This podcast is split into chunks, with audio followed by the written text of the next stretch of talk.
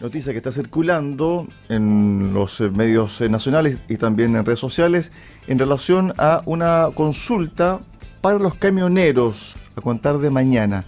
Estamos con el presidente de la Confederación Nacional de Transporte de Carga, Sergio Pérez, que además también lo pasó un poco mal ahí, pero son los gajes de ser dirigente gremial. Sergio, ¿qué tal? Buenas tardes. Un cordial saludo a, todos los conductores y colegas camioneros de esa región. ¿Qué pasó en Duqueco? En Duqueco veníamos al regreso de Valdivia y, de Temuco, y con el eh, eh, dirigente de los conductores, Heriberto López. Heriberto López es un eh, presidente de la Federación de Conductores del área forestal.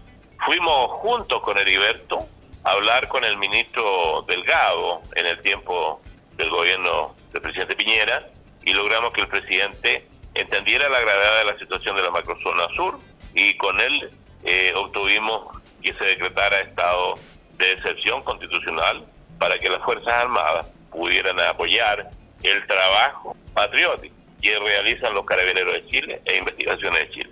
Ese es el dirigente Heriberto López con quien habíamos consensuado en mi paso por esa región tener una conversación porque él tenía que integrarse a una reunión en Concepción después de haber conversado conmigo y algunos colegas conductores que estaban muy, muy cansados y se comprende porque le ha tocado muy duro.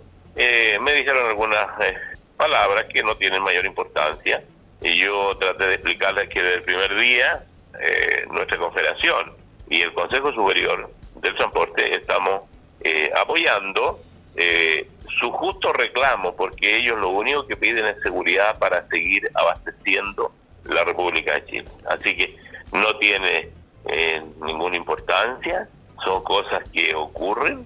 Terminado el capítulo. Perfecto. A ver, ¿qué pasa mañana con la Confederación Nacional de Transporte de Carga? ¿Va a haber una consulta a los asociados? ¿Se unen o no a este paro de camioneros? Ayer en Valdivia hicimos una reunión con la Federación del Sur, que es una federación de las cuatro federaciones nuestras, Federación del Norte, Fede Quinta, Fede Maule y la Federación del Sur que preside el colega Carlos Bretti, junto con la Asociación eh, de Valdivia, el Azulcán de Valdivia, que también es integrante de nuestra confederación. Hicimos en las instalaciones de Azulcán Valdivia. Agradecer a los colegas que nos recibieron como siempre, con mucho aprecio y afecto y cariño, y nuestro directorio nacional.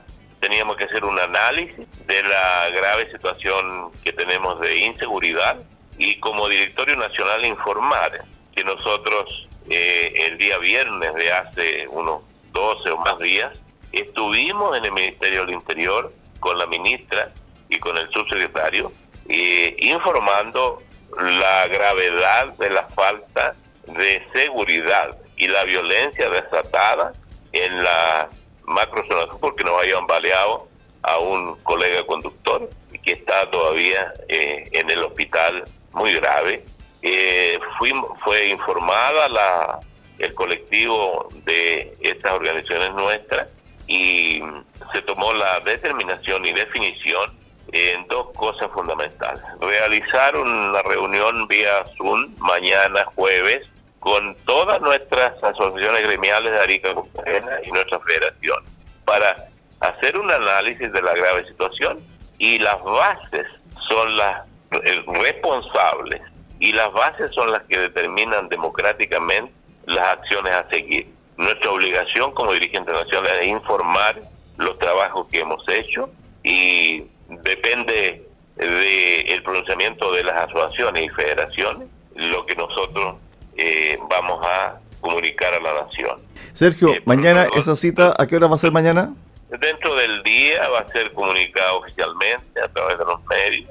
Eh, más, más que la hora vamos a comunicar el resultado de esta reunión o consultivo nacional y también debo informar que eh, se definió llevar una carta al presidente personalmente, al presidente de la República, de la gravedad de la situación y que se cumpla lo que la ministra y el subsecretario eh, se comprometieron con nosotros, como dije anteriormente, hace bastantes días atrás. No necesitamos más eh, reuniones, necesitamos que se concrete en forma urgente lo que se prometió que fundamentalmente dice relación con sacar adelante una normativa para protección de infraestructura crítica, entre las cuales están las carreteras de Chile, y una normativa también respecto de una ley de inteligencia que es más que necesaria para que funcionarios del Estado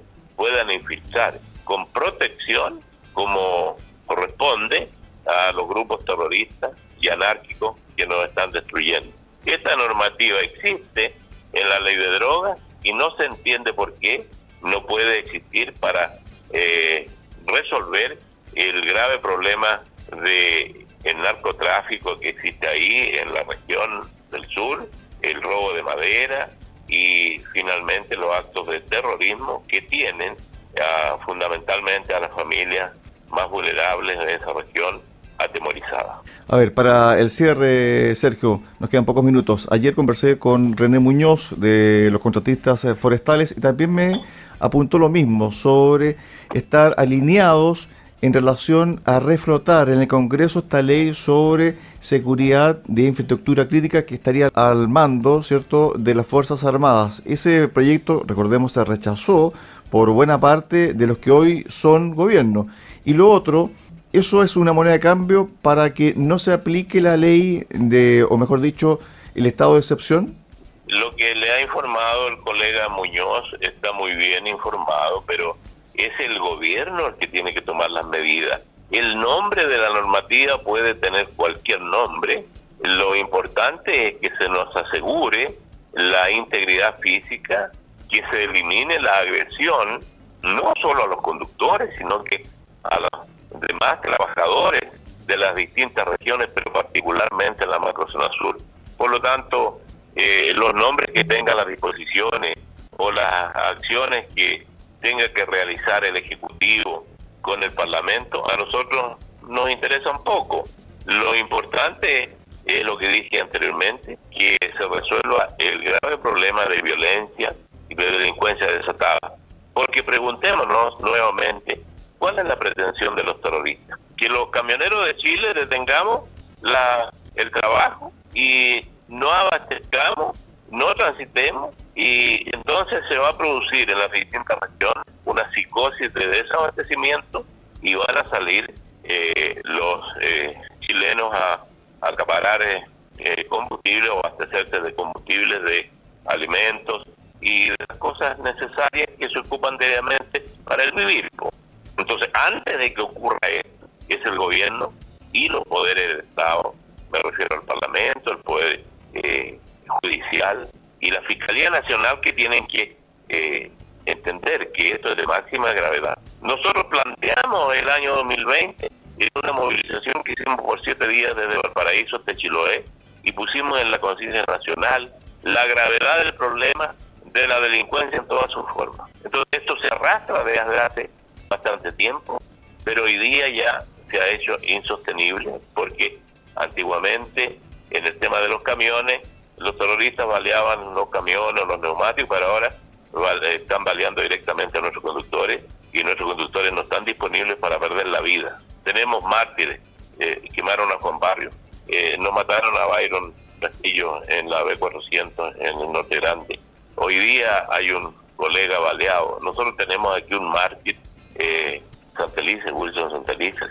Entonces, eh, que entienda el gobierno y que entienda las instituciones de la República que tenemos que salvar las vidas, tenemos que eh, entender que los poderes del Estado y la condición política del Estado entrega instrumentos para que los gobiernos actúen y puedan resolver estos problemas. Perfecto. Gracias Sergio por estos minutos y vamos a estar pendientes mañana de esta consulta que se va a hacer a las bases de la Confederación Nacional de Transporte de Carga que pudiesen mañana apostar por una paralización para, en el fondo, también adherir a lo que se estaba viviendo en varios puntos de la Ruta 5 Sur, macro zona sur. Gracias, Sergio. Un abrazo. Muy buenas tardes. Reitero el saludo a los conductores y a los colegas de esa región. Buenas tardes. Buenas tardes.